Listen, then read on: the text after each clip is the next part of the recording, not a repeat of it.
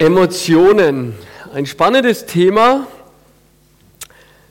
Wir in Dagesheim haben gerade eine Predigtreihe, die so aufgebaut ist, wo in der Überschrift steht, er und unsere Emotionen. Er und unser Hab und Gut. Und mit der dritten Predigt werde ich auch demnächst mal kommen. Ähm, wie ging die nochmal? Gerade ein Blackout, ja, keine Ahnung. Aber auf jeden Fall immer der Aufbau er und dann kommt eigentlich so das Thema, was uns mit beschäftigt.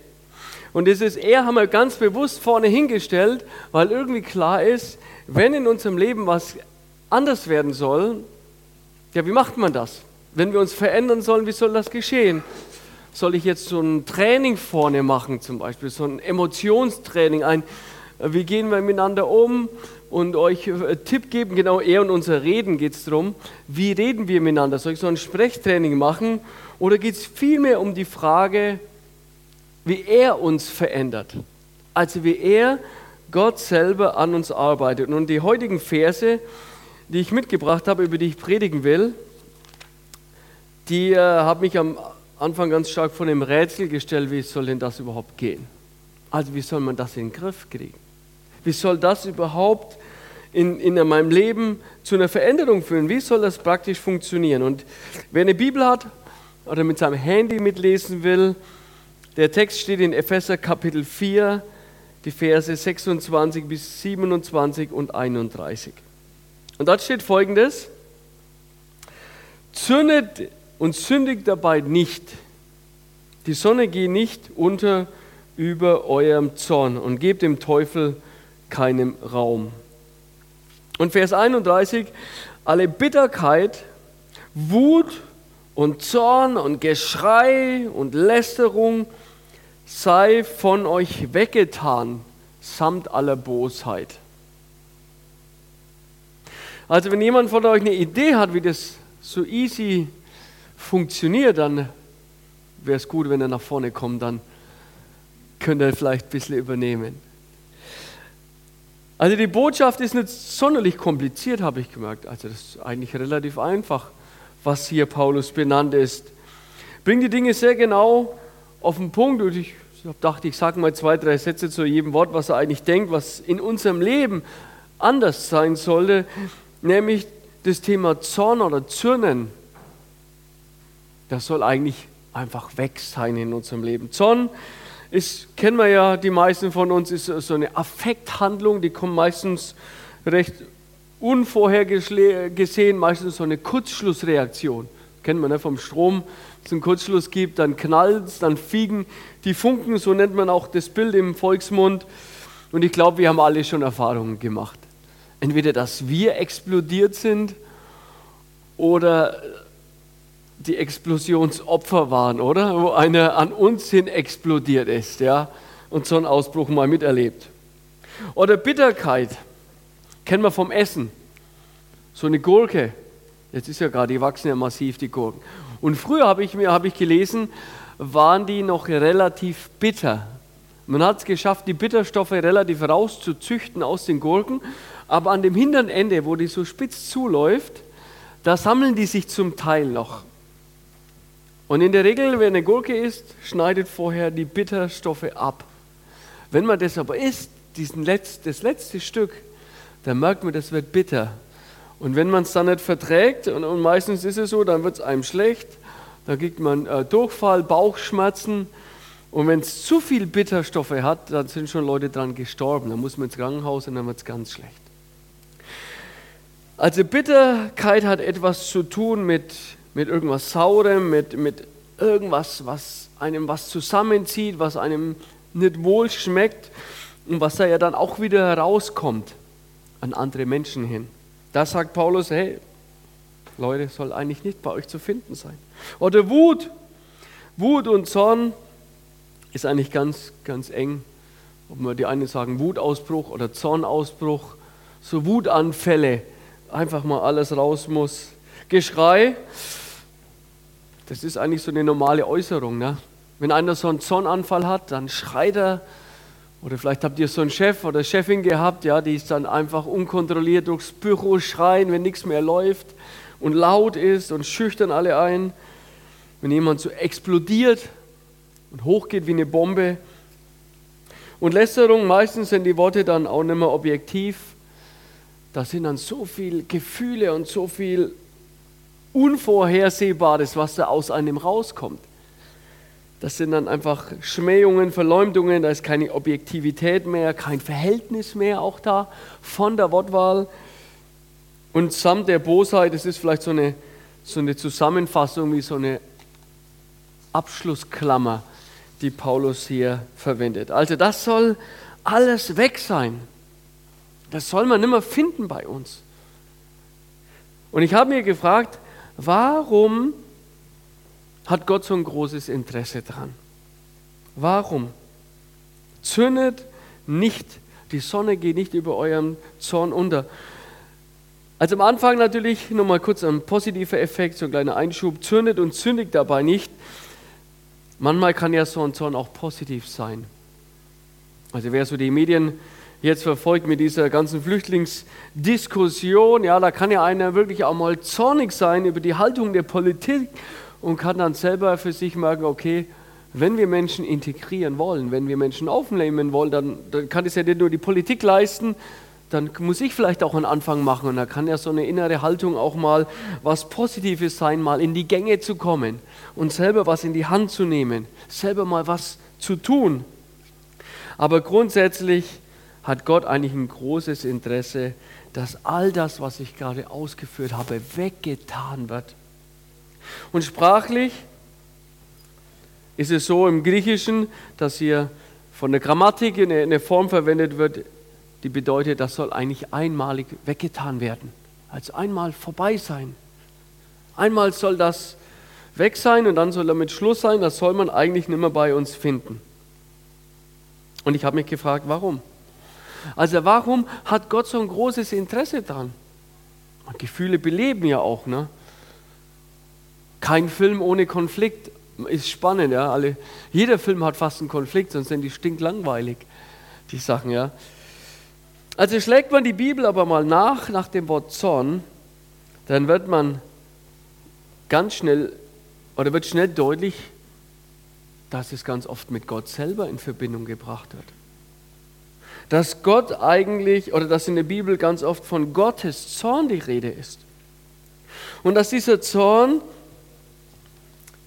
natürlich was immer zerstörerisches hat. Und am Anfang hat es mich auch nochmal, ne, vielleicht irritiert nicht, aber irgendwie dachte, das könnte eigentlich der Schlüssel für diese Predigt sein. Mal anzugucken, wie das eigentlich mit dem Zorn Gottes ist. Und natürlich dann denkt man, das ist ja so ein Widerspruch, wenn, wenn ich in der Bibel lese, dass Gott doch eigentlich die Liebe ist. Und wir vermitteln das ja auch und haben das ja gerade gesungen, Gott ist gut. Aber dann lese ich zum Beispiel Jeremia Kapitel 30, Vers 23. Ich will euch mal ein paar, paar Beispiele vorlesen. Da steht sie, ein Sturmwind des Herrn, sein Grimm ist hervorgebrochen, ein wirbelnder Sturmwind, auf den Kopf der Gottlosen wirbelt er herab. Nicht wendet sich die Glut des Zornes des Herrn, bis er getan und bis er ausgeführt hat die Pläne seines Herzens. Am Ende der Tage werdet ihr das verstehen.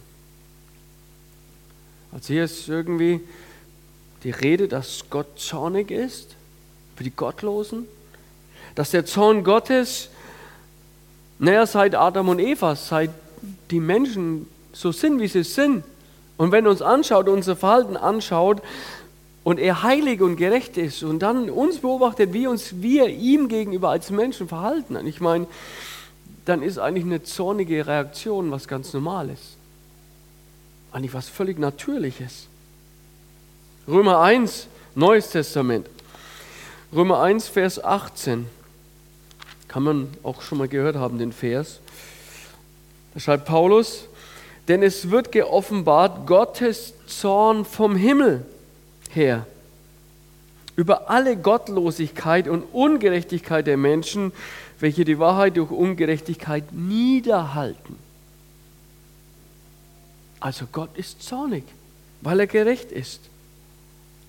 Und wenn wir die Paradiesgeschichte lesen, den Anfang der Bibel und dann vergleichen, wenn du einmal nur Nachrichten guckst, dann ist natürlich klar, wenn ich die Welt geschaffen habe als der Gott und alles immer nur lese und es war gut und die Erde und die Menschen und die Tiere und der Umgang und es war sehr gut und dann einmal Tagesschau lese, äh, anguck, da stimmt doch was nicht. Und Römer 12, weiterer Vers, Vers 19 lesen wir eine Aufforderung an uns, rächt euch nicht selbst, Geliebte, sondern gebt Raum dem Zorn. Denn es steht geschrieben, mein ist die Rache, ich will vergelten, spricht der Herr.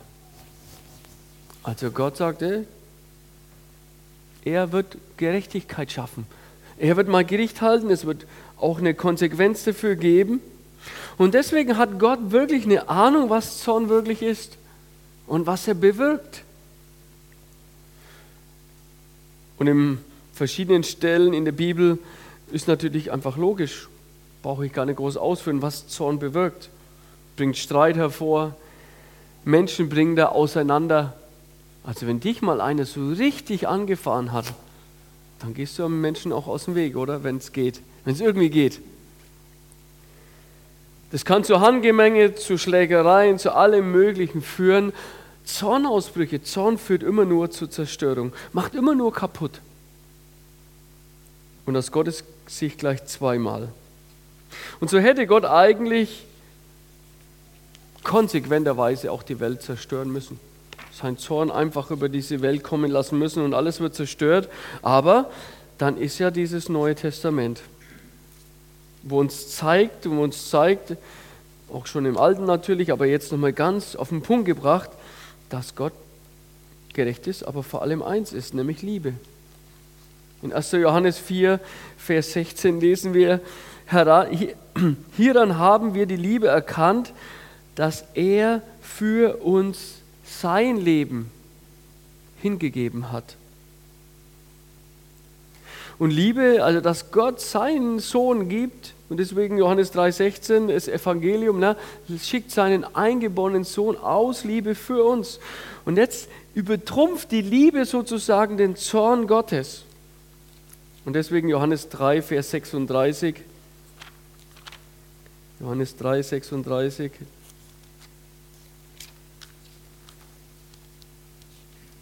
Wo wir lesen, wer an den Sohn glaubt, hat ewiges Leben Wer aber dem Sohn nicht gehorcht, wird das Leben nicht sehen, sondern der Zorn Gottes bleibt auf ihn. Also in dem Moment, wo ich zum Glauben an Jesus Christus komme, ist der Zorn Gottes weg von mir, weil ich gerechtfertigt bin.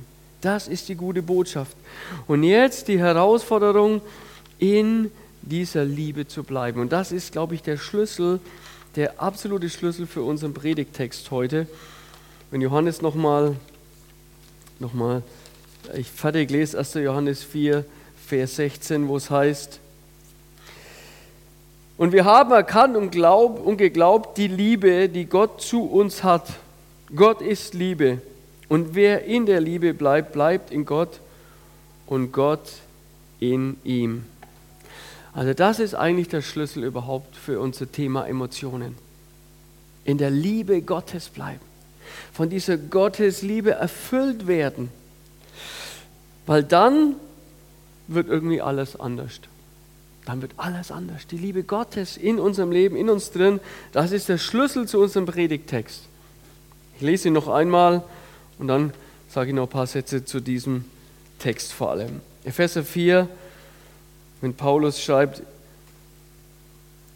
zürnet und sündigt dabei nicht denn die Sonne geht nicht unter über eurem Zorn. Und alle Bitterkeit, Wut und Zorn und Geschrei und Lästerung sei von euch weggetan, samt aller Bosheit. Also wenn ich jetzt ausgehe, dass ich Gottes Liebe in mir drin habe und dass die jetzt da ist und dass die was verändert, dann kann sich auch was verändern, nämlich bei dem Wort Zorn und Wut. Zorn und Wut. Und in unserem Alltag, und ich finde das Thema so praktisch, weil, weil es mir dauernd begegnet. Im Alltag. Immer wieder taucht das Thema auf. Mal stärker, mal schwächer. Angeblich hat jeder vierte Deutsche regelmäßige Wutausbrüche. Ich weiß nicht, wer von euch jeder vierte ist hier. War gerade, als ich die Predigt geschrieben habe, jemand zu Besuch da, da habe ich gleich mal gefragt, als ich das gelesen hatte, hast du regelmäßige Wutausbrüche? Oh, nee. Okay, aber angeblich haben wir das immer wieder. Wie funktioniert das? Ganz einfach. Du gehst shoppen im Bräuninger, kennt er vielleicht, du suchst einen Parkplatz, fährst da in das Parkhaus rein, du siehst jemanden mit seinen Taschen voll beladen zum Auto laufen, du wartest rechts oder jemand anderes, vielleicht nicht du, jemand anderes, parkt jetzt da, hat die Blinker, freut sich ja, dass gleich ein Parkplatz frei wird. Die Person steigt ein, fährt raus aus der Parklücke und bis das Auto da einparken kann, zack, mogelt sich ein anderer vorbei und, und geht in die Parklücke rein, ja. Und dann eskaliert es manchmal, ja. Fenster runter, oh, das war mein Parkplatz und Geschrei und anderer steigt aus und sagt, ist mir egal und geht rein und hebt vielleicht noch die Hand und so schnell passiert, dass es irgendwas eskaliert. Manchmal im eigenen Leben. Zu Hause, ich kann mich noch erinnern, vor 20 Jahren, ich im Badezimmer, Zähne putzen, kommt mein kleiner Bruder rein, ich weiß nicht, was den geritten hat, kommt her und haut mir mit dem Knie voll eine in die Seite rein, volles Rohr. Keine Ahnung warum. Oh. Und dann ist es so, ne, das sind ja solche Schmerzen aus dem Nichts, ja, so ein Bodycheck, dass ich den einfach dann einfach aus dem Nichts gepackt habe und angeschrien habe, was soll das?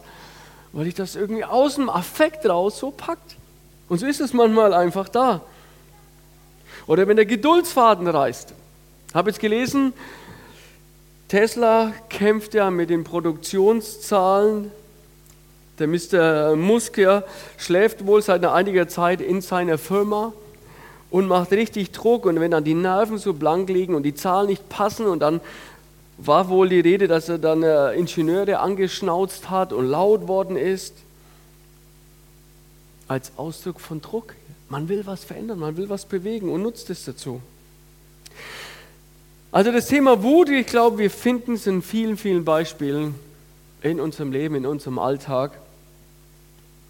Und die Psychologie hat sich auch mit beschäftigt. Sigmund Freud zum Beispiel denkt, dass eigentlich jeder Mensch über einen angeborenen Aggressionstrieb verfügt. Den unterdrückst du im Alltag natürlich, wenn es so normal ist, wenn du entspannt bist, wenn du einen guten Sonntag hattest, aber wenn du so voll unter Strom bist, wenn dann irgendein Auslöser da ist, dann bricht das manchmal raus aus dir, sagt er. Eine Frustrations-Aggressionstheorie, die sagt eigentlich Ähnliches. Wutausbrüche sind meistens ein Reiz von der Umwelt. Von außen kommt irgendwas an dich ran, und das ist so störend und wird so unbefriedigend, dass es man aus dir rausbricht als Gegenreaktion. Wut ist auch ein Machtinstrument, ein Akt von Hilflosigkeit. Gell? Wenn Leute nicht mehr weiter wissen, kann mich noch an Schullehrer erinnern, wenn so ein Lehrer dann seine Klasse nicht mehr im Griff kriegt, weil irgendwie die, dann gibt es nur noch Eskalieren manchmal. Dann, wenn, wenn ein Lehrer schreit, und versucht eine Klasse ruhig zu kriegen, dann merkt man, er ist völlig überfordert, hilflos. Ein, ein Machtinstrument, um Leute niederzumachen. Wenn der Musk, der, der Chef von Tesla, die Zahlen hochschreiben will, wenn du Druck aufbauen willst, dann musst du deine Leute anschreien. Da musst du laut werden. Manchmal ist es wirklich so, dass einer auch so aufwächst. Dass die Erziehung der Eltern so funktioniert hat, dass du ständig angeschrien wirst, weil Dinge nicht passen und die Eltern immer nur einen Weg gefunden haben und natürlich dann die Gefahr ist, es einfach weiter zu übernehmen und es so weiterzuführen, ist natürlich groß. Also faktisch kann man sagen, wenn irgendwie da diese ganzen Dinge, die uns Paulus hier aufführt, da kollidiert irgendwie was, da werden Komfortzonen überschritten, meistens hat was zu tun, dass Nerven blank liegen, dass von außen Druck kommt, dass ein Teenager mal sein Zimmer aufräumen soll. Gell? Und dann machst du den Druck und sagst immer wieder die Erinnerung. Und dann wird es irgendwann mal laut, jetzt räum endlich mal dein Zimmer auf und dann schreit der Jugendliche zurück und dann eskaliert es mal in der Familie. Das passiert. Irgendwie, glaube ich, kennen wir viele, viele mehr Beispiele. Und jetzt überleg mal, wann das passiert. Vor dem Urlaub oder nach dem Urlaub, wenn alle tief entspannt sind? Meistens vor dem Urlaub, gell? Wenn wir überlastet sind, wenn wir müde sind. Meistens hat was mit einem Defizit zu tun, mit Getriebensein, mit keine Zeit mal zur Ruhe zu kommen, mit ausgepowert sein, mit dass ich als Mensch gar nicht mehr existiere, vielleicht Zeiten, wo ich gar nichts mehr für mich habe oder ein Konflikt sich lange aufbaut. Und jetzt lese ich, dass Gott hier sagt, Leute, zürnet nicht. Das soll nicht bei euch zu finden sein. Und das hat damit zu tun, dass Gott weiß, dass Gott eine Ahnung hat, wie stark Wutausbrüche zerstören. Wie er selber weiß, was seine Gerechtigkeit am Ende auch für viele Menschen bedeuten wird. Und natürlich weiß er auch, wie viele Menschen Opfer davon sind und Opfer wurden. Und deswegen weggetan muss es werden, sagt. Das muss irgendwie nicht mehr bei euch zu finden sein. Und damit das aber passiert in meinem Leben, damit ich da eine Veränderung wahrnehmen kann, ich glaube nicht, dass hier ein Wut-Aggressionstraining Camp irgendwie groß hilft. Ich glaube, das drückt immer nur, trägt dazu bei, dass es ein wenig unterdrückt wird. Sondern für mich ist die Frage, wie können wir hier weiterkommen? Und ich glaube, der Schlüssel ist das, was ich am Anfang gesagt habe, nämlich Gottes Liebe.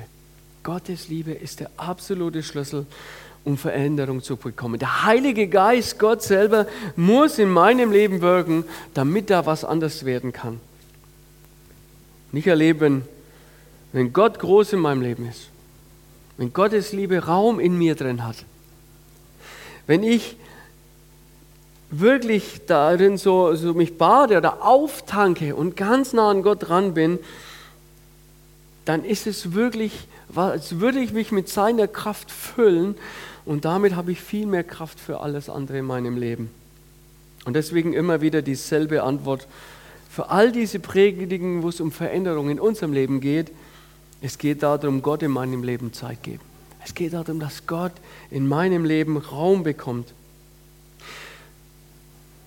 Und einen Schlüssel dazu kannst du durch die Kirchengeschichte hindurch beobachten, bis heute immer wieder. Und ich, ich würde sagen, in der heutigen Zeit ist es noch aktueller denn je, dass man auch Zeiten mal der Ruhe hat.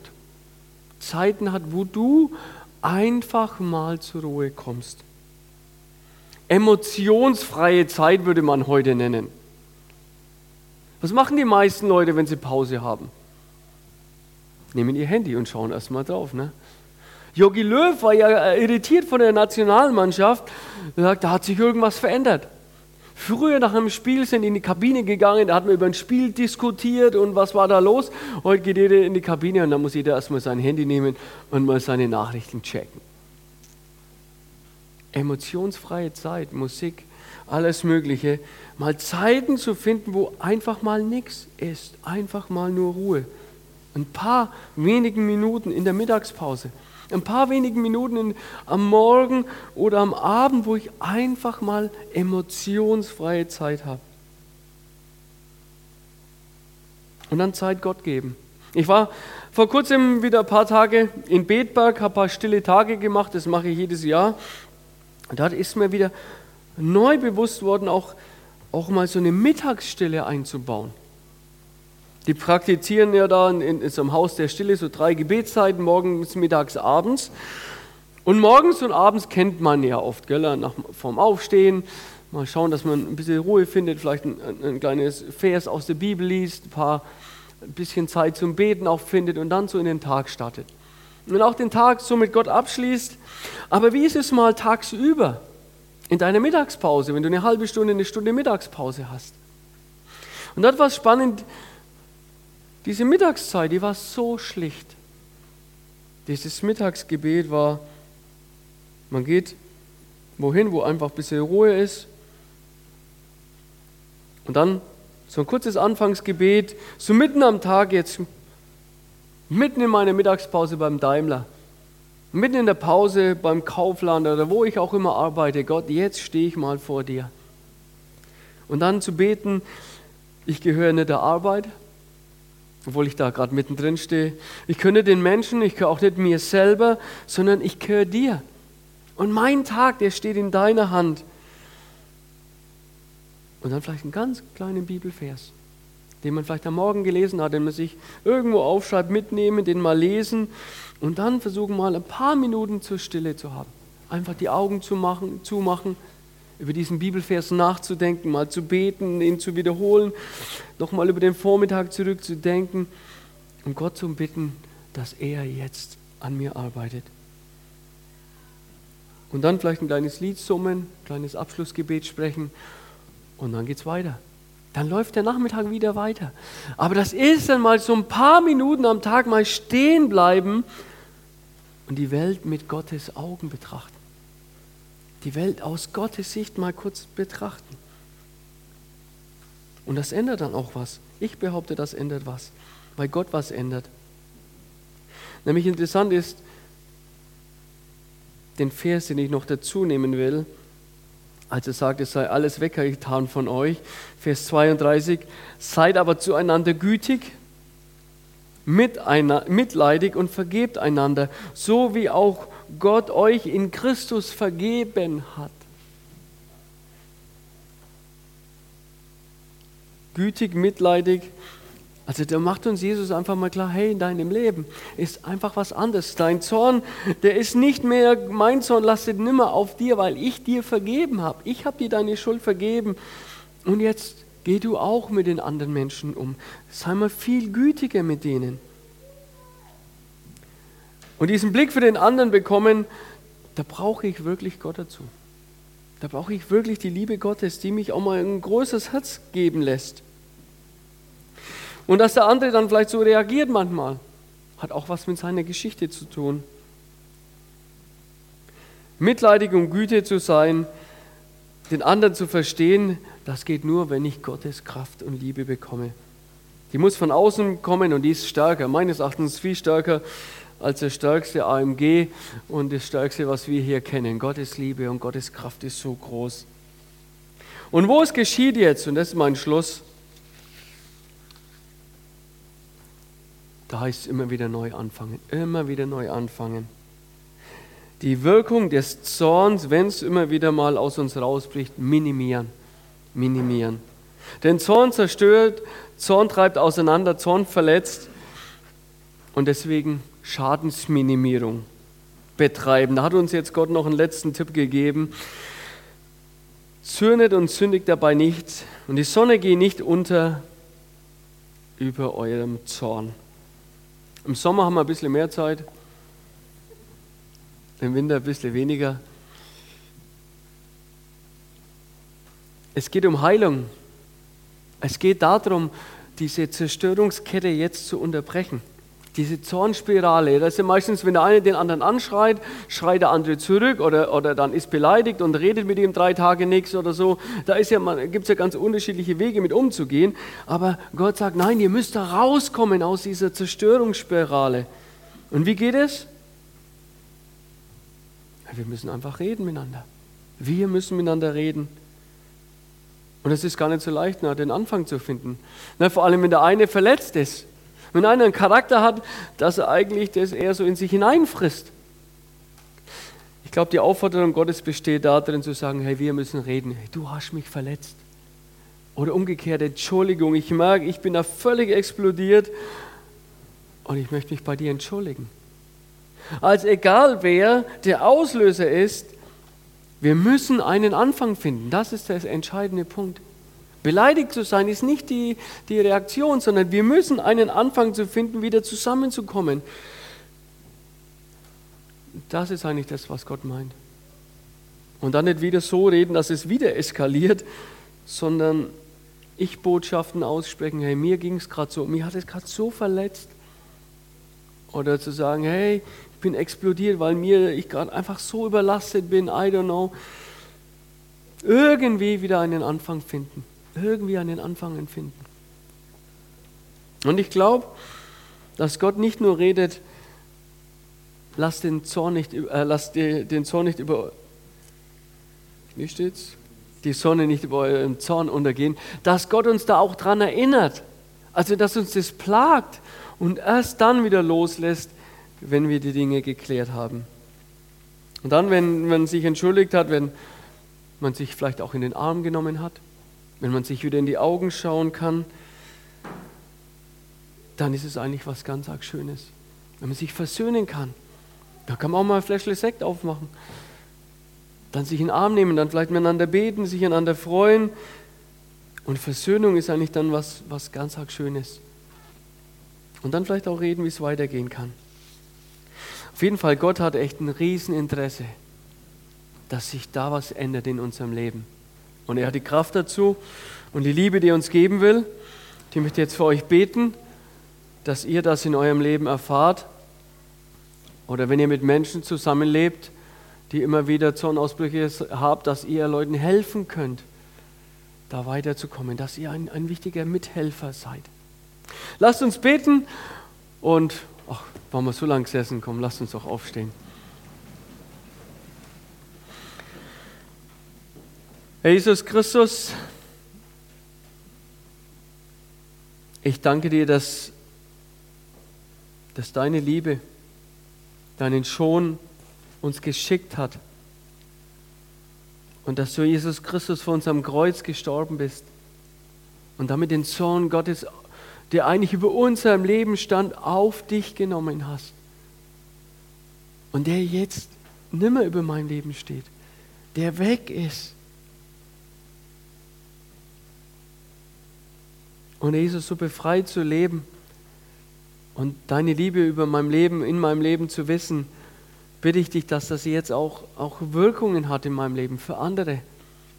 Und da, wo wir vielleicht mal wieder eskalieren und zu laut sind und bitter sind und, und vielleicht Wutausbrüche haben, Jesus, veränder du uns und vergib uns. Und lass dann Stopp irgendwie sein. Und wo Menschen vielleicht in unserem Umfeld, vielleicht in der, in der Ehe sogar da sind, die immer wieder ausbrechen, so, bitte lass uns eine Hilfe sein.